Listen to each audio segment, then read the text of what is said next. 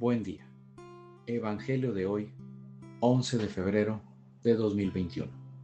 Mi nombre es Ignacio Salinas.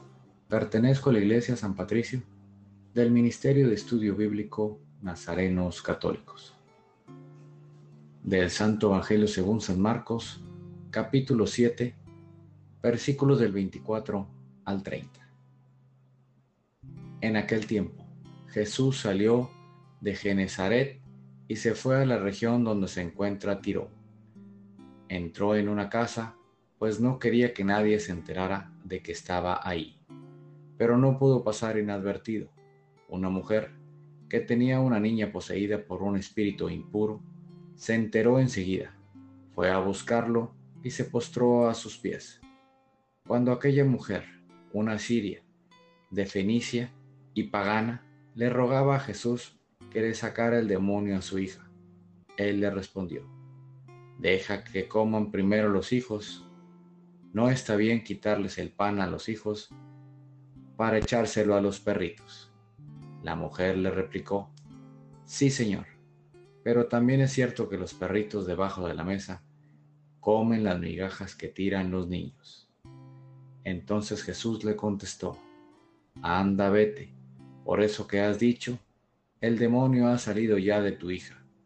Al llegar a su casa, la mujer encontró a su hija recostada en la cama y ya el demonio había salido de ella. Esta es palabra de Dios.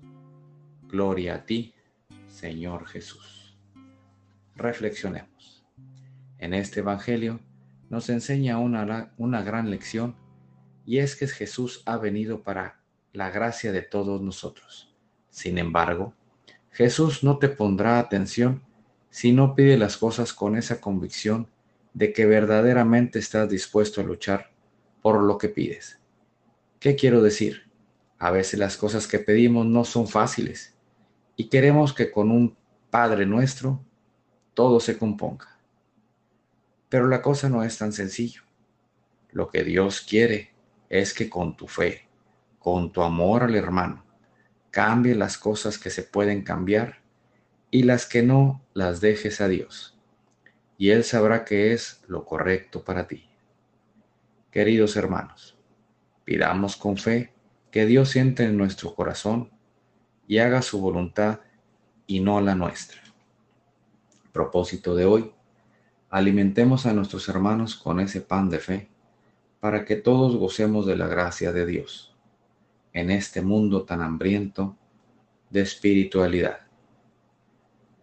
No nos desesperemos ante nuestras necesidades. Oremos. Nada te turbe, nada te espante. Todo se pasa. Dios no se muda, la paciencia todo lo alcanza. Quien a Dios tiene, nada le falta. Solo Dios basta. Vayamos con alegría a proclamar lo que Dios nos ha enseñado.